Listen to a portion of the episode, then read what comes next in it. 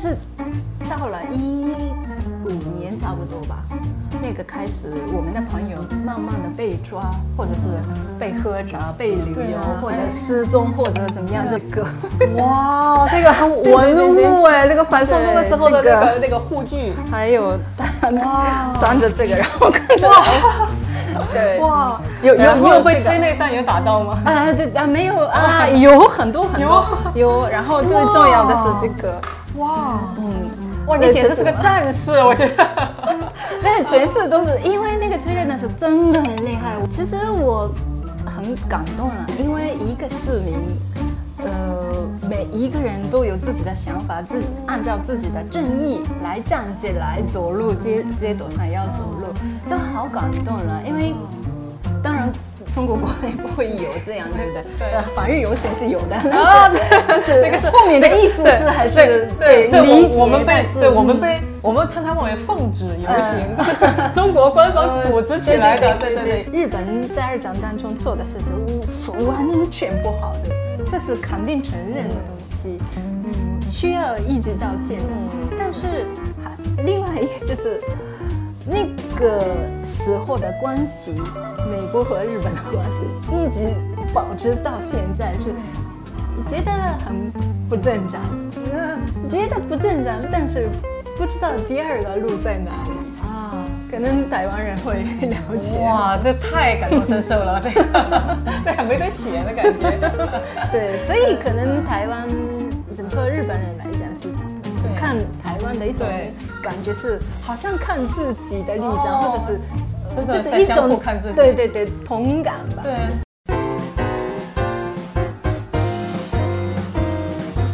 嗨，大家好，我是上官乱，欢迎大家来到这一期的《乱世佳人》日本特辑。哎，今天我们到了哪里呢？可能你一下看不出来哦。今天我们到了大阪 Osaka，但为什么我们第一站没有去什么环球影城，没有去什么呃呃道顿窟呢？而是来到一个小小工作室。我跟你讲，这个小小的工作室实在是太传奇了。我给你们展示一下，看这什么？我现在在日本看到的，还有这个头像的毛主席语录，就还有什么呢？然后呢，还有更厉害的。最后一期《苹果日报》，就苹果日香港《苹果日报》在关闭之前的最后一期，哇，真的是文物了。然后呢，就还有这个呃，以前在香港是合法的儿童绘本，现在已经已经在香港都已经是敏感的，已经禁书了。叫什么是选举？然后还有就是那个叫和平是什么？哇，这是一个什么地方呢？这是一个。啊，我觉得是我近几年见过的非常厉害的一位，呃，中国通著名人权导演的工作室。这位著名人权导演他有多厉害呢？他在呃中国留过学，但是呢，他并没有呃被中国的所谓的繁华啊所呃蒙蔽，他去真正的探寻了中国这么多年来我们的中国的人权状况怎么样的，中国的自由。怎么样呢？中国的民众的权利怎么样呢？而且他拿着他的摄像机，他拿着他的镜头拍了很多前几年在中国非常敏感的很多呃人权的事件和很多人权人士的遭遇，而且屡次和中国的这种维稳部门或者说秘密警察短兵相接，而且她还是个女性。然后呢？她有从头到尾，其实这边很多书，这个我只觉得好玩。她有很多关于研究毛泽东、研究大跃进、研究文革的很多文献，对中国真的是一个对来龙去脉都很清楚的中国通。在二零一九年的时候，他在呃香港反修例风波里边，从头到尾拍了很多非常感人的素材，非常有冲击力的素材。最后剪成的纪录片呢，在日本的 NHK 上嗯播放过。然后他还入围了呃日本非常重要的一个奖项，就那么这一位非常厉害的。导演呢，她是一位女性，而且是一位妈妈，这也是我非常喜欢的平野爱小姐。平野爱导演，你好，你好，你好，哎非常开心见到你。大家你好。哎，真的，你刚才又再复述了一次你的你的工作室之后啊，我觉得你真的 太厉害了。对对对，嗯，然后这个我就发现你在很厉害的同时呢，我发现好像。你好像是某一种就是中日这么多年的关系的一种写照，而且是日本的自由知识分子的呃这种缩影。但我不知道日本其他的知识知识分子是怎么样。但是我在你身上看到了很多哇，很值得我思考的呃东西。比如第一个问题哈，我就很好奇，因为之前我看到有呃就是别的媒体采访你，呃台湾的媒体，记得你说你本来是你非常喜欢中国，喜欢中国人民，然后这个跟你们跟你奶奶的经历很有关系。对对对，然后这个也是促使你后来去中国留学啊、学习英文啊的一个原因。那么我想知道，就是你你可以再简单讲一下这个故事，然后以及后来你看了这么多之后，你对中国的看法有没有改变？我想知道这个。其实我从小就，我妈妈呃从小一直说，就是有中国人才有我的命。哦这个意思是我的爷爷奶奶那个伪满的时候，就满洲的时候，就在那个天津，那个快要那个战争快要结束的时候，我奶奶怀孕我妈，然后很多中周围的那个中国人就劝我奶奶。呃，你们你们一家人赶快要走开那个大陆，要不然的话没命了。然后就我爷爷奶奶把所有的宝石、钱、钱全都给他们，然后就那个要跑回来了。那个时候就是当地的日本医生跟我奶奶说：“你这样状态的话，跑不起的。”一定要把孩子拿掉。后来就是我奶奶坚持要生，然后后来回来之后生我。嘛。哦，对对，坐船回来的，坐船的时候，那么战乱的时候，然后跑这么远，对对对对对，所以那个路是很厉害的，天津到上海，对啊，在上海坐船，然后再去那个瓜尔达，日本的那个九州那个地方，那时候是真的很拼命的回来，什么都没有，吃的东西也没有，什么都没有，所以我也有很多中国人帮了他，对，帮帮他们回来了，所以。才有我吗？对呀，所以才有我。对 对，所以从小一直我妈一直跟着跟我这么说了，所以就其实印象很深了。嗯，然后就我高呃初中二年级的时候，有偶然的机会，就一个呃我住的市的中中学生代表 去去那个大陆，那个是第一次去上海，那个时候我带着爷爷奶奶的照片 一起过去了。所以，我我这个人生当中第一次去海外是中国 的，印象很深刻。所以就是你，对对，所以你特地选择了上海上大学。对对对对对，所以高中毕业的时候，我要。嗯，那个时候选择要去去上海留学的，然后后来你又怎么关注到中国的人权这一部分？就是敏很敏感这个很还蛮危险很自然的这个接触。其实我是很普通的、很很普通的一个留学生，什么呃那个人权啊，什么都没有意识到的。嗯，而且我。那呃，那个我留学的时候，九三年到九七年，就算是怎么说，东西是没有的，没有发展的像现在那么的厉害，但是怎么说和现在比较起来，很自由那种感觉，然后就准备所有的东西开始发展那种啊，对对，百废待兴对对对对对，然后呃那个时候是也也有交流很多中国朋友，然后其实我毕业之后。呃，进入那个东京的一个制片公司，就是 NHK 的，主要是拍那个中国题材的一个节目的这个公司。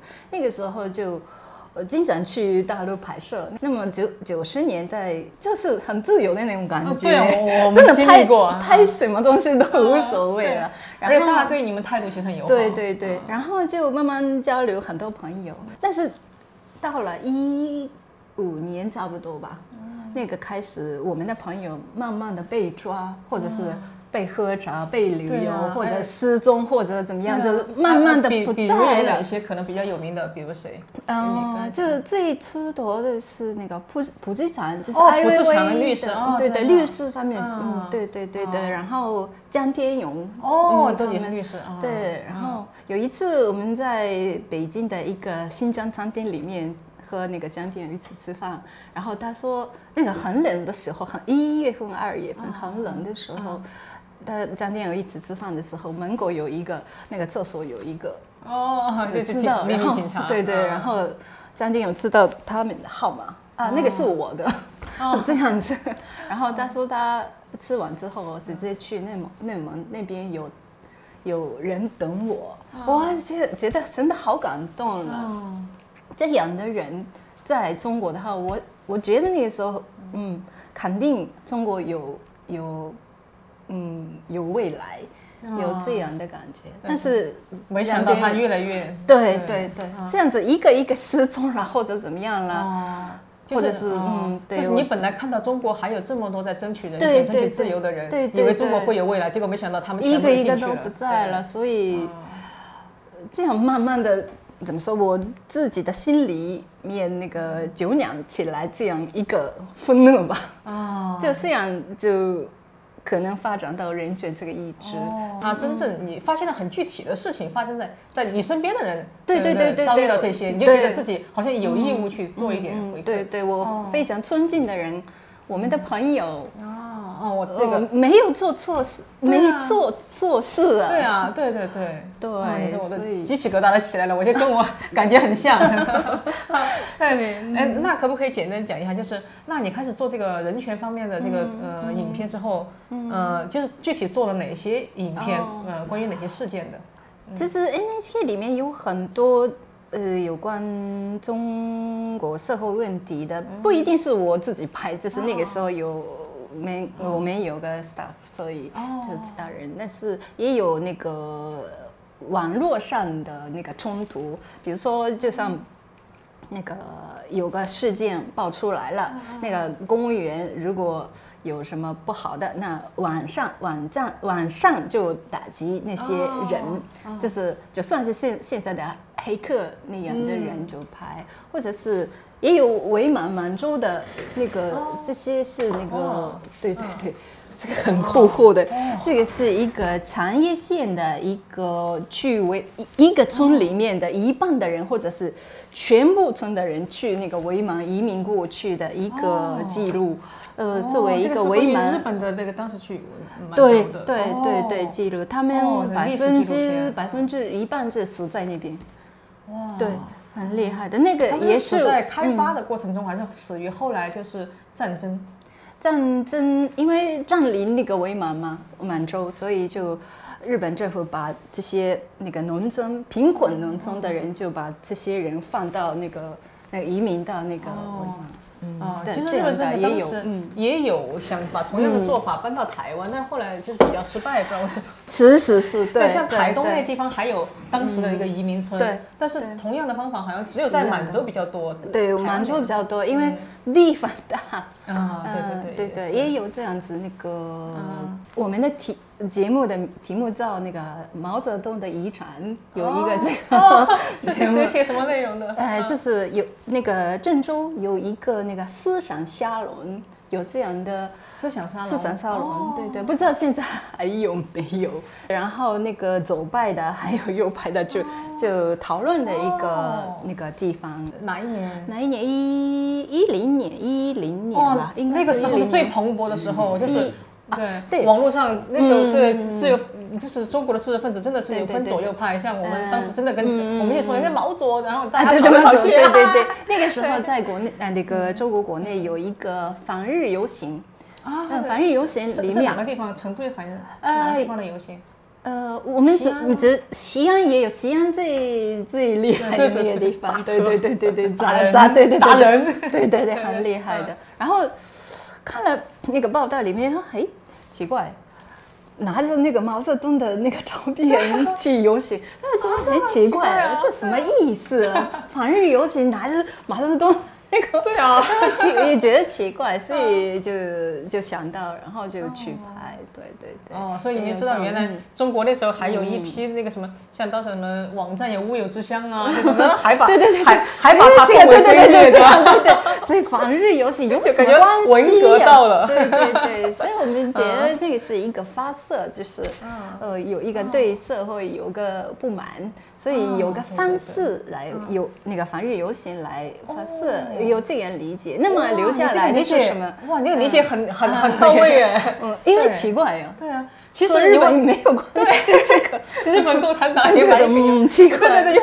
中国的共产党什么和日本的都叫共产党，怎么要求完全相反的？哎，对对对对对，太 理解太宽大了，对对对对，所以就这样想的。还有这个，其实有很多拍了很多很多，就开始的时候九十年代的话，就可呃经常去贵州、云南的少数民族的那些对文化类的。对对啊文化类的也有很多。那近几年的话，还是拍香港的哦那个游呃行反送，中对对哦。反送中。啊，这个一共总拍了共拍了五多久集多哦，呃，长长的短的总共有五集了。哦对我们第一次去的是一九年的八月三十日，哦那个第二点八三一，那个时候我们就嗯带着那个。哇，那个面具展示一下，展示一下，那好的好的啊啊，我来我来，这个。哇，这个很文物哎，那个反送中的时候的那个那个护具，还有哇。装着这个，然后看着对。哇，有有有被这个催泪弹有打到吗？啊，对啊，没有啊，有很多很多有，然后最重要的是这个，哇。嗯，哇，你简直是个战士，我觉得。那全是都是因为那个催泪弹是真的很厉害，我人生当中第一次见到催泪催泪弹是什么东西啊？第一次日本不体会有啊。以前有七十年代、六十年代哦有很多的，但是在因为。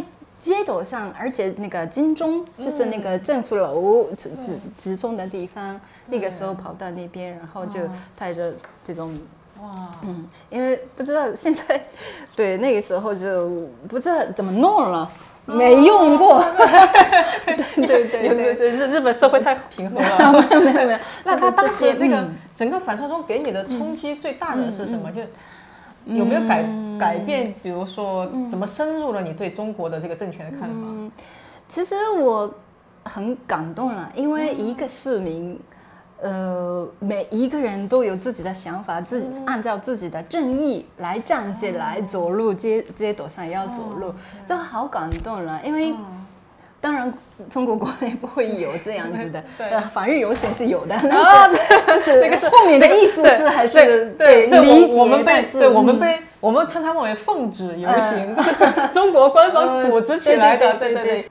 但是到了嗯一九年的十一月份、十二月份的话，就还是这个运动是慢慢的这个对，被被镇压下嗯来。然后最终最大的影响就是二零二零年的那个国安法国安法，啊国安法前面后前后完全不一样。啊，真的怎么不不一样简单说？就是以前那个我们采访的人，没有人那拒绝，哦但是后来就是差不多都都拒绝，或者是那个、呃呃那个拍摄也是加工，这个莫扎克啊、啊或者怎么样啦，就是声音要啊声音嗯。那那对你们有影响吗？就是嗯嗯，会不会你再次入境的时候会有麻烦？嗯，其实我们外国人没有，我没有感觉到。哦但是去年我们拍摄的时候就，呃我们拍了跟着一个这个、那个呃苹果日报的这个最后一个那个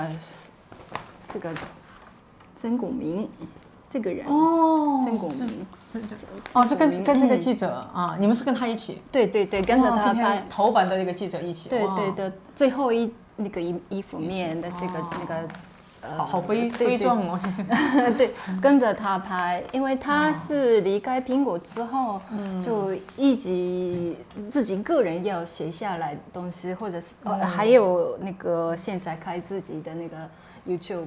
然后那个 Facebook 上也有哦继续报道，所以跟着他拍。那个时候我们跟着他去那个呃法庭，那个是苹果日报代表的那个李李李志英，呃，李志英，李啊志英的一个法庭，那个时候，对，我们就跟着，当然里面不能拍了，当然但只这是跟着而已，嗯。但是很多那个那个警察要过来，啊就那个检查那个身份证，啊，对，然后呃那个警察知道知道我是日本人，嗯那就这是很麻烦的那个表情啊啊，外国人来了麻烦，所以就这还是让你进去了吗？呃，可以拍了。呃，那个，因为反反正在外面采访他而已啊，哦所以就那个是最后就可以拍了。但是还是很多地方要骚扰。嗯，还有最后那个他有一次去一个书店里面有要做演讲会，嗯，那个时候就是那个晚上八点开始，然后我们那个上午十点的时候已经过去了，因为那个国民已经在里面了，所以先采访，所以就过去了。然后那个时候就是我们要靠近那个书店的时候，就看到哎，那个车是什么？这是那个警察车哦，已经那个停在那个书店的门口。了。这完全内地化了呀，完全中国对所以对啊，对，那个时候我和那个对我们那时候也是在中国，我们说围观嘛，就围观那些人权事件的时候，每次都是哎我们到了的时候发现哎，有警察已经对对对对对对对对。然后有了之后，哎，这也很奇怪。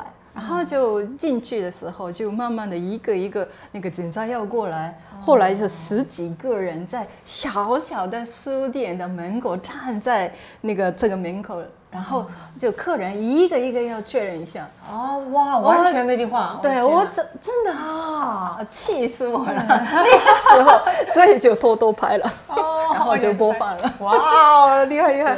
那这个算你在中国拍摄或者遇到的最危险的情况吗？嗯，其实我香港的那个不算是那个危险的，因为那个物理上的那种哦那个危险是。是可以用了，恐惧。对啊对对对用了什么道具的话就哦不罢了。但是最危险，感觉最呃危险的是七零九事件，哦，对，吧？七零九我知道，知道709啊。那个事件，那哦还个拍了那个，嗯，然后那个妻子们当中，其中一个叫那个许妍，是那个余元生律师的妻子。然后那个是一九年的三月份吧，应该是三月份。那个时候，那个余元生关在那个徐州。的一个看守所，看守所我们在外面拍摄，然后就看守所。那个时候不知道为什么，那个可以进去那个那个管理处吧，哦嗯，可以进去拍了。嗯然后就那个许愿，那个妻子许愿就那个抗议原生的里面的那个对玉应该要好一点，然后呃这样的那个一个主张吧。然后那个时候已经开始紧张了，哦。因为全是那个看守所的，全是监监视对啊对啊，那还有、还有那个时候还约生的朋友那个胡甲一起过来抗议的，嗯，那个时候我感觉啊，这是肯定会有事的，啊对对，结果有事因为？那个胡胡家是本那个对啊，他是平常的话在北京随时都有人跟着他的，对呀、对呀、对呀、那个时候啊，应该是两会刚刚结束，就所以是心理压迫对，感所以不特别强。很厉害。然后就我们离开了之后，他们还要过去那个那个法庭，要抗议那个国选的律师不对了，有这个抗议要过去，再跟着。那个时候就明明是后面两个。哦，对他们那个大陆的是跟着的时候对啊不不会藏起来的，就明明干着你这样哦，就像你把你们架着走了。对，然后那个时候是于于元生以前帮助过的一个农村夫人一起过来的，然后他说他后面就说啊，后面有一个男的，这边一呃有一个女的，这样子就这样告诉我，哦，你你你是我好紧张你。你是第一次被中国的那个对对对警察对对，这样跟着，对对，哦好厉害，也是领教了，好厉害了。对，然后嗯。好紧张，但是胡家他们就不怕。嗯，哎，你刚才就是一直提到，就是不管是香反香港反送中的时候，还是和就是在嗯嗯。中国拍摄的时候，就是因为你是外国人的身份，所以还是会免除一些免就免除一些麻烦。嗯，对。但是呢，事实上我们看最近哈，就是已经一一九年到现在也呃三四年了，其实到最近我们看今年，其实中国已经。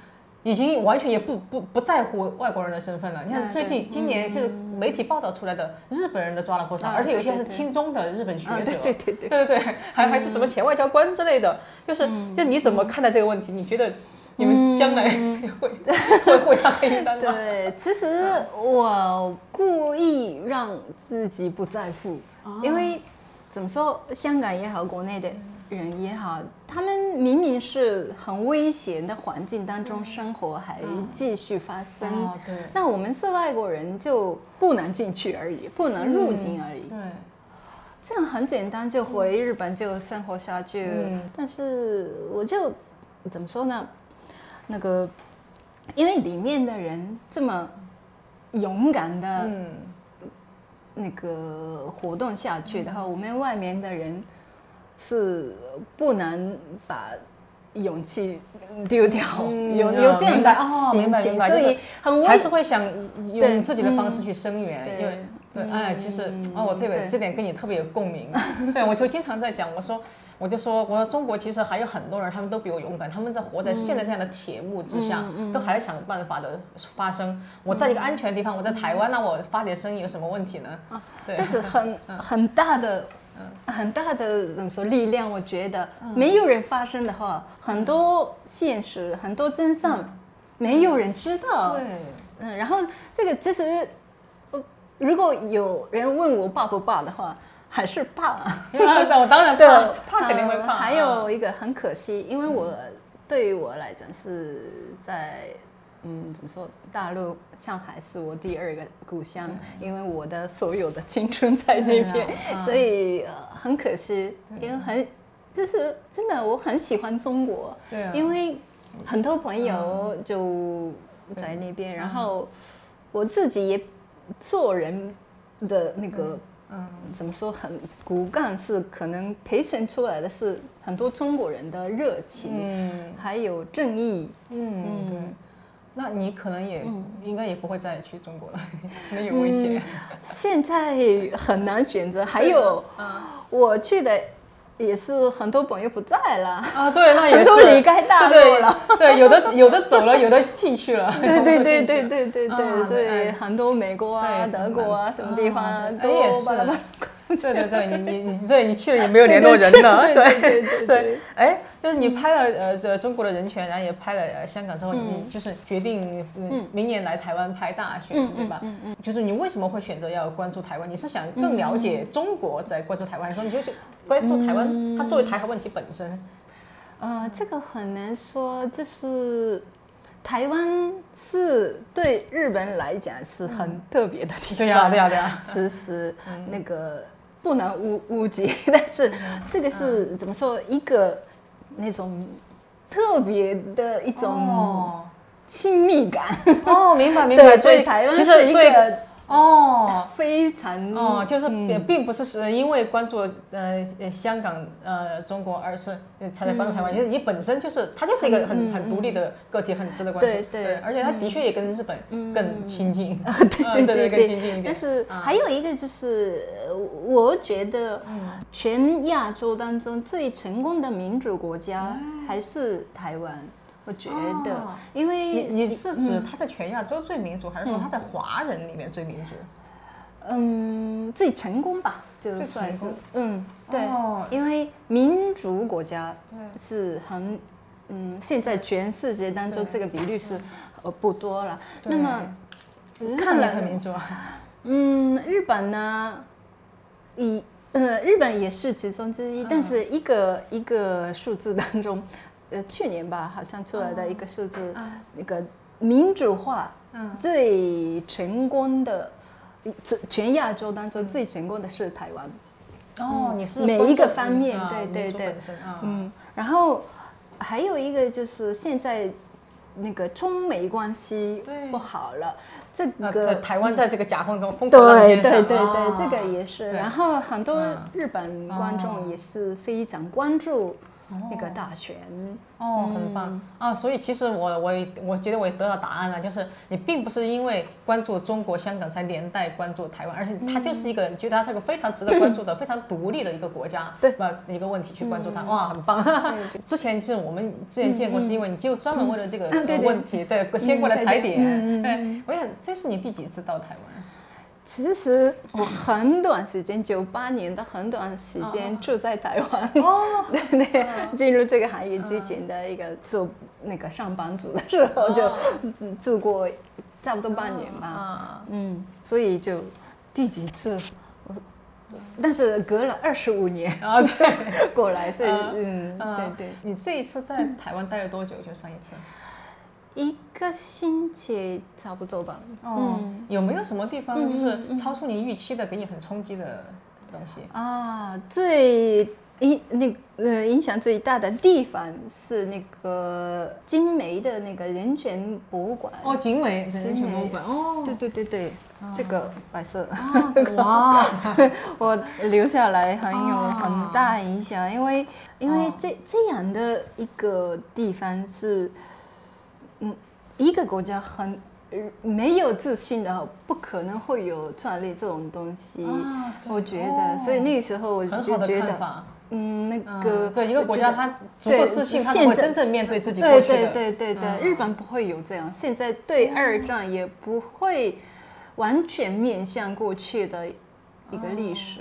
嗯，哎，这个我真的很想听你好好谈谈，因为我这几嗯。天听到也是听到截然不同的声音，有有也就是说，就是呃，日本它其实呃对二战啊，不管是对中国还是、呃还是对嗯。韩国，它已经做了很多，他们他们觉得哈，已经做了很多弥补，包括投资啊、技术的输入啊，然后呃比如慰安妇啊，该嗯。针该针对的个体也进行了赔偿，这是第一个，第二个就是。安倍晋三前首相，啊对，对。就是他一直说，他有一句很著名的话，嗯，就是可能也是就是为什么这个修宪这一个潮流在中在呃宪法第九条的修宪，就是一直有人支持，就是他说一句话，他就说那一代人日本人犯的错，我们已经。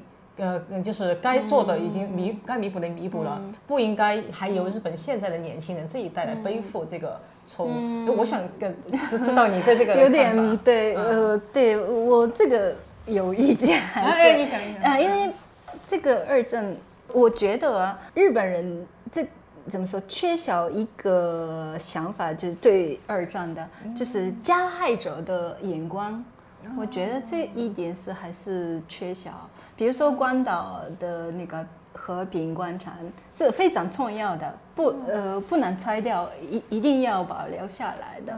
但是感觉好像是可能会被合着的一种那个眼光吧，所以那个时候是，我并不希望责怪美国现在的美国政府，当时的日日本肯定是不好的，但是原子弹是不可以放的，嗯。嗯，这所以很复杂，一个方面是那个被害者，一个方面是受害者。哦，嗯，因为那个还记得战争的记忆记忆的人是，再也不想说那个加害的立场，嗯，所以就可能后面的后代的人可能不要再留下来这个想法吧。这这个不正确，有可能不正确。我的想法，嗯，因为很多人哦你这个就是是很敏感的哦那个对哦，所以你就觉得其实日本社会还是缺乏真正的对二战的一个反思。啊嗯对对对对对就就缺乏加害者的对觉对对的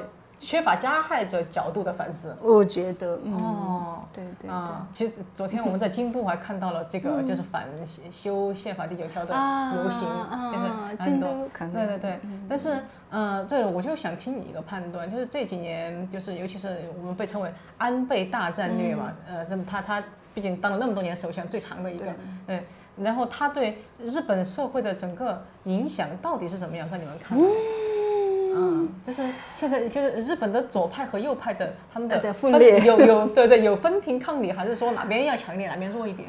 对他还在的时候还是分裂，还有对抗的啊很厉害。然后他不在了以后，就慢慢的就特别是右派的声音越来越少这种感觉。哦但是还有着因因为自民党的一个。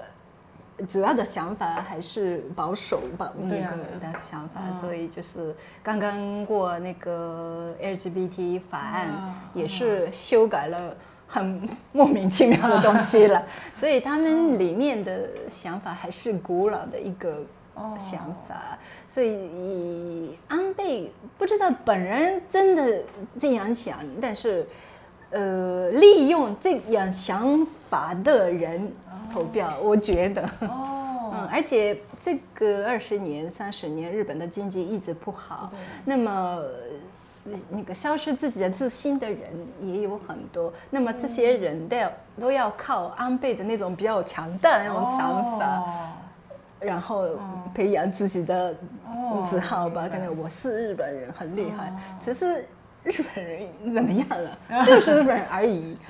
这这我其实我这个想法不太喜欢，但是能理解。所以这个三十年是因为八十呃那个五十年代开始到八十年代日日本的经济发展最、最快最高的时候的，九零年以后就慢慢的那个不好了，然后就泡沫经济。就九一年泡沫经济那个爆炸了之后，就像我们年代是那个找工作最难的一个第一代，对，所以很多人那个消失自新，然后就像可能台湾也一样，那个生孩子也讨厌这样，嗯，慢慢就这样，所以其实整个社会比较宁静，怎么说就是没有嗯破。古老的一个环境，就是保守一点吧，我觉得。对，保守一点，而且就会稍微偏右。哎，对对对对对，就是说的意思。但是这这一两年，就是岸田上来之后，是不是就是日本的这些左派啊，就是可能要求人权、要求平等的这些声音越来越多，然后，呃，嗯，怎么说？有吗？这这个人就是有话，日本人有话说，也不是毒，也不是药。啊，这个说法哦，你就是这也没用，对，嗯 对对对，他就就是他或者中国话来说，就是他没有一个大破大立的啊，对对对，这说对，不像安倍那样，安倍他虽然右，对他对对对，就是一个指挥者，对对对对，领导的一个气氛，但是他是一个公务员感觉，嗯，但是他他其实他在他是在延续安倍吗？还是？其实不是，但是还是利用他的一个留下来的一个课课题吧。然后，嗯，不在一起的那个派度，那个自民党里面有很多派。哦，对对对，跟民进党一样。对对对对对对，对，这是不一样的。嗯，但是还是问题就是，他是接受军备的。一个扩大啊，这个是很，我觉得这这一点是有点担心。哦，你是担心那个呃，就是军备扩大吗？嗯，为为什么？因为因为这个在台湾，我们的声音是完全相反的呀。我就想知道，对日本就是为什么主流声音是反？嗯，因为其他里面的问题还有很多生孩子的，或者那个现在年轻人的贫困啊，有很多很多。但是那个扩大就是预算差不多几超日币，嗯，然后 GDP 的百分之二，嗯，决定了，那钱哪里来啊？啊，没谈。但是生孩子啊，就是嗯那个保育孩子啊，或者教育啊，那是首先谈钱，然后那个钱不够了，所以不做或者怎么样这样。但是那个军备扩大是不谈钱。就扩大就扩大就扩大这样子，然后这个那个这个钱现在谈的就是那个复兴税，那个是呃二零一一年那时候东北大地地震，那你们台湾人也很多不是很多很多那个时候，非常感谢 你们台湾人。那个那个复兴税，我们有复兴税，嗯，那个其实是二零三。七年吧，应该是就结束了。嗯，但是现在无极延长。嗯，所以那个无极延长了之后，用那个钱来哦补贴军费。嗯，对对对，其实一个军货是一个破坏的想法，复兴税是。才建设的，所以就要放到这边来，是很奇怪的。对对对，你这么说很有意思啊！对对对，完全反对的东西就。所以你并不是反对日本就是加强自卫，而而是反对它整个程序上的很多不合理。对对对对，我觉得对对不不太。不不明确，因为现在对对安倍的时候开始的有一个不好的习惯，就是因为国会里面应该要讨论很多议员要讨论才会出来一个那个法案，但是呃安倍差不多吧，开始的就是那个他们上面的人就决定，然后就通通法案。哦，那那你那现在其实日本的左派。呃，就是本身大家是呃觉得日本还是应该要加强自我防卫的，是吗？就按照现在，嗯，其实有很多，但是比如日本共产的话，共产党的话完全反对。嗯，然后立选民主党吧，他们说需要需要加强。嗯，但是钱哪里来啊？对啊，程序需要他们是野党，所以就是嗯很难说。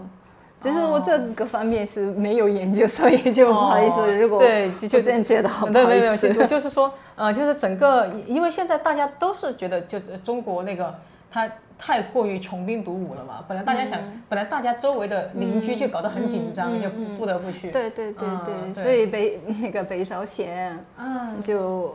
好像隔天一次饭就拿拿到日本海，对对对。然后我们大概就是八点钟左右，就过了早上八点，哦，又来了这样子，真的就就跟我们。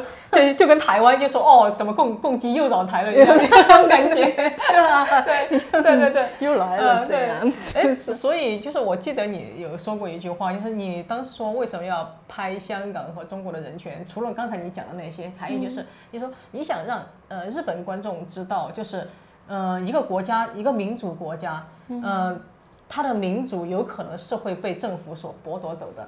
当时我听你讲的时候，我在想，我说。日本政府有怎么会剥夺？怎么样才会剥夺日本人的民族呢？我就想，可能发，可能这个事情会发生在独裁国家，或者是没那么民主国家。因为日本这个社会的一个一种病毒吧，就是自我审查。啊，我觉得啊，别人不说了，那我也不说了。哦，不是不是不是出声，那我也不出声。然后听上面的人就很。和平哦，那个就是，其实还是说就偏保守，对吧？嗯嗯偏保守。然后日日本的一般的一种习惯吧，我觉得。然后你担心的是，如果大家都不发声的话，可能政府也觉得这个东西没人反对，那就继续，他也推推进了。对对对哦，就像那个呃破军一样，他就说，反正你们也不在乎，我们就我也不经过这个民主程序了，直接推。哦，你担心的是这个。对对哦，明白。然后你们台湾人和。其实台湾吵得要命，很厉害，所以我非常尊敬。因为如果自己不对，觉得不对，那就出声，这是很正常的。其实中国国内也有个人的很多这种人，我真的这个影响到我自己做人的那个，真的很变成一个正义而正义而热血的人。对对对对。哇，你觉得日本应该多一些正义和热血？对对。但是很很有意思，我就发现，在台湾，就大家反而就觉得。哎呀，应该像我就觉得台湾的民族太不成熟了，每个人怎么都那么热血，每个人都在吵架，就应该学呃是日本、美国那样的成熟。结果反而你们又觉得嗯就应该像台湾那样，就是有话就要说，就是要积极发声。对，蛮有意思，真的是不同的是社会。对，哎，就是最近呃看到就是嗯五月份我看见日本共同社有一个民调，当时说就是近九成的日本人担忧中国武力犯台，但但是呢。针对这个岸田文雄，他就是要呃，针对这个国防能力在征要征税嘛。刚才我们谈到了，就大家呢又不支持，而且呢，就是安倍在执政的时候呢，也是用了很大的心思在推动这个呃和平宪法的修改，但是仍然遇到很多反对的声音。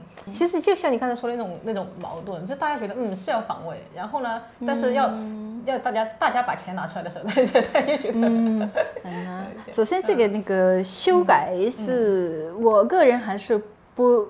不应该修改这个合并宪法第我们叫第九条。嗯，你是觉得他不应该修改，还是说没有到成熟的时继续修改？你就觉得这个社会是不是还没有准备好？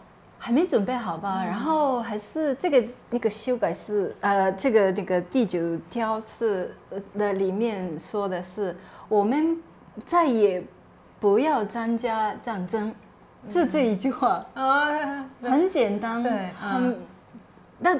因为看现现在乌克兰也是一点都没有好事，对俄俄罗斯也没一点都没有好处啊，对，很明显的这一点是我觉得不应该修改。但是比如那个自卫队，是不是军队怎么怎么样了？这是可以考虑的一个空地吧？我觉得，嗯，我觉得。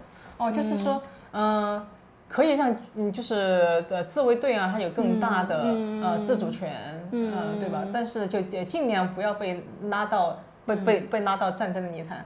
所以其实那个和平嗯宪法，呃，其实它其中其实还包括了有一条叫叫那个什么呃自我防卫，意思就是说那个嗯就是别的国家怎么样的时候，那么日本具具不具备这个联合作战的这个呃权利，好像是这一条。已经去了。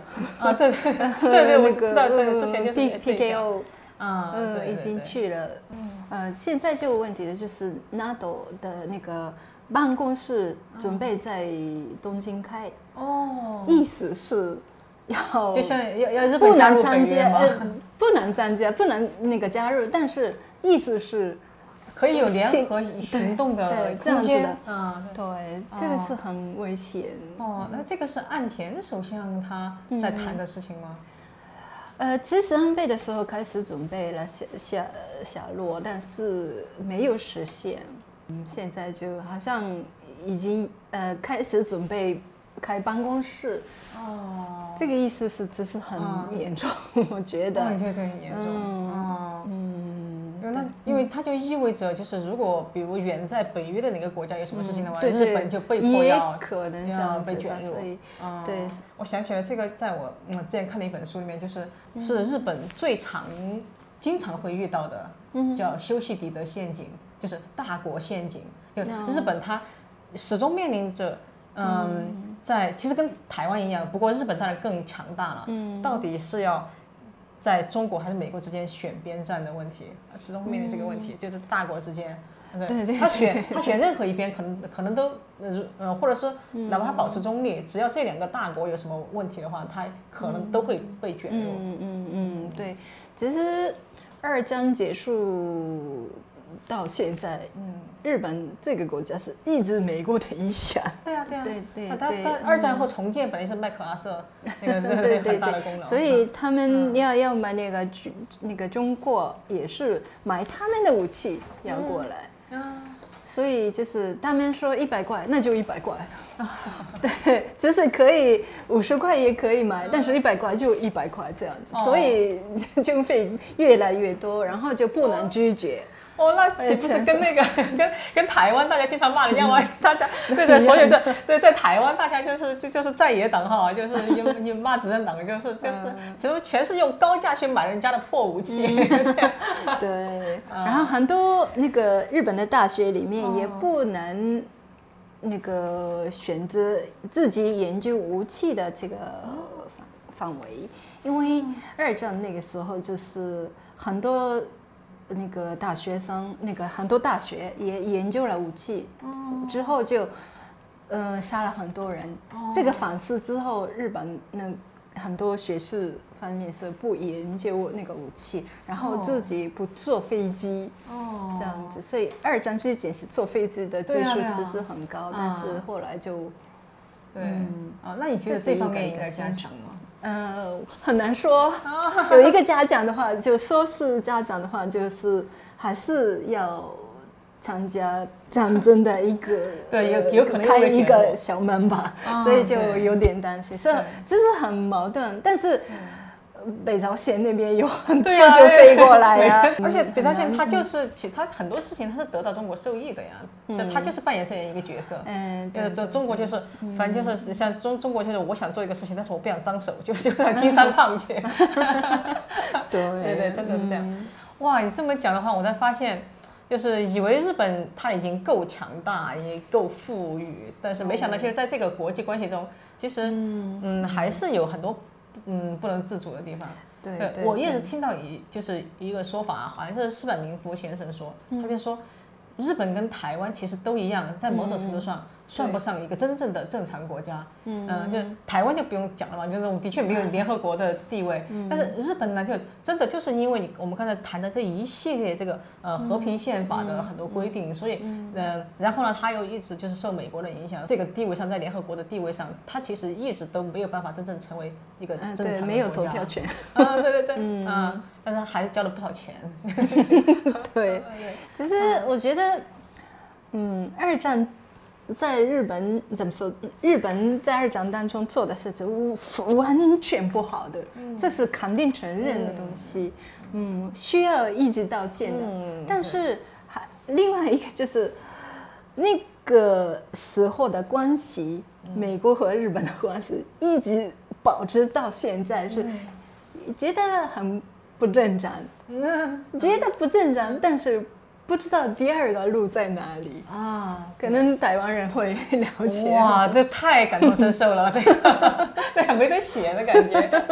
对，所以可能台湾怎么说？日本人来讲是对看台湾的一种感觉是，好像看自己的立场，哦或者是呃真的就是一种看自己对对对同感吧。对就是最后一个问题哈，就是因为你也关注了这个嗯中国的人权和民主自由这么久，就是我相信你也是希望，因为你看到那么中国还有那么多勇敢的人，你觉得因为这些人好像中国值得值得嗯获得民主和自由。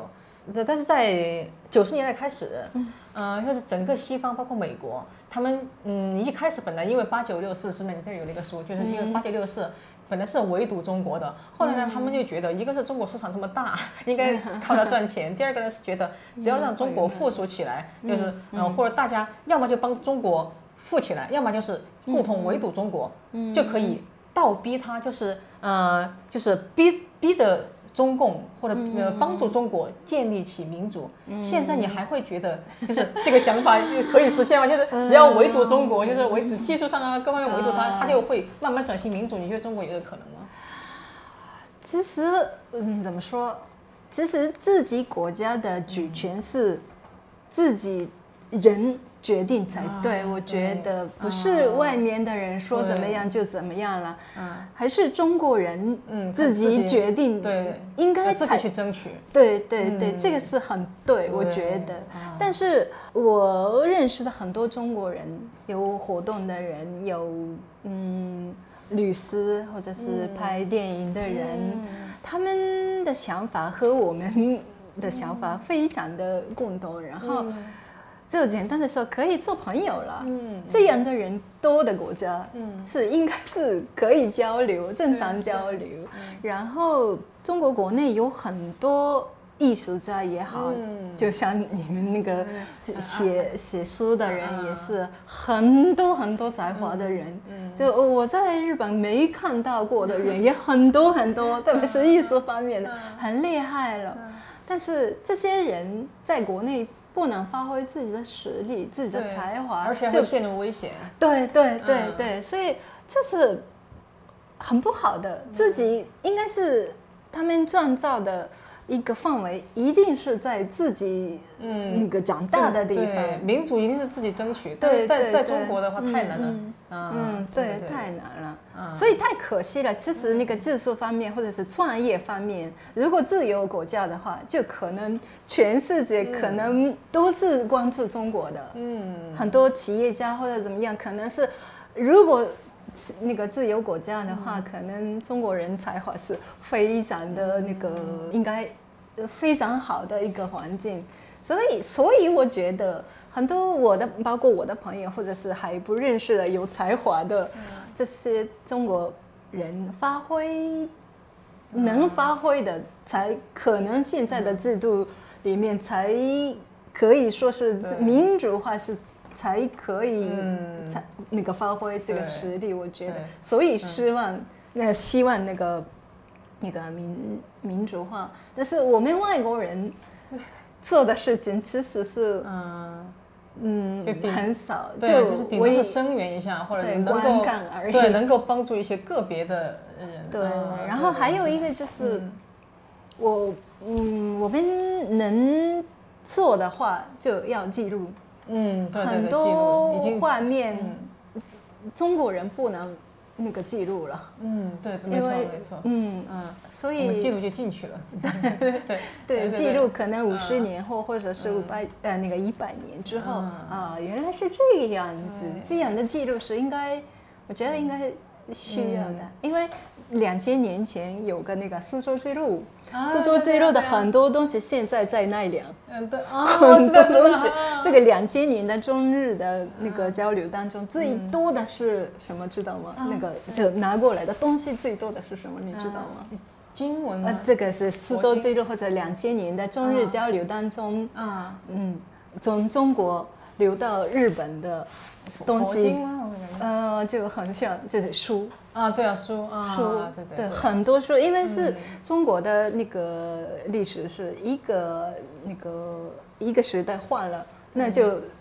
前面的书都要消掉，对对对，是的。很多东西在日本留下留过了，然后就一个一个很珍惜的，对，一个一个保留下来。其实你说到了中国历史循环一个必然，就是你看，就是中国这么几千年，虽然创造了很多灿烂的文化，但是每当这个政权更迭，他首先打击的就是 知识分子。对，所以我们这些看到的也是一样，因为发现中共其实也在走，就是。呃，中国这么多几千年的一个就是中央集权的那事情，就就是先把 先把知识分子全部打 打掉。对对对对对。哦，好，谢谢哦，今天聊得很开心。哇，我今天其实今天那个嗯，皮耶爱小姐给我提供了哇，我觉得很多很多非常有意思的这个呃角度，让我可以呃更深刻的来理解日本和台湾。就是我真的就是以前我看日本，我都觉得可能。谈不上仰视吧，就是，嗯，我我们有有一句话就说，都觉得隔壁的饭比较好吃，但我就没想到他们的彷徨，他们的困惑竟然和台湾也差不多。当然，我们也都有各自的问题和和呃困境，但而且我们就是整个日本它的民主的道路发展途径是跟台湾完全不一样的。但是呢，其实都面临共同的问题，可能，嗯，根源有很多，但其中一个根源呢，就是某种程度上，日本和台湾一样，还是一个不是一个正常的呃国家。那么这条路到底要走多久呢？我觉得，就至少在台湾和日本，就是像你刚才说的一样，就是至少我们的人民是可以通过努力去改变它的。对，好，谢谢谢谢导演，谢谢你，好，谢谢大家看这一期的《乱世佳人》，我们下期再见，拜拜。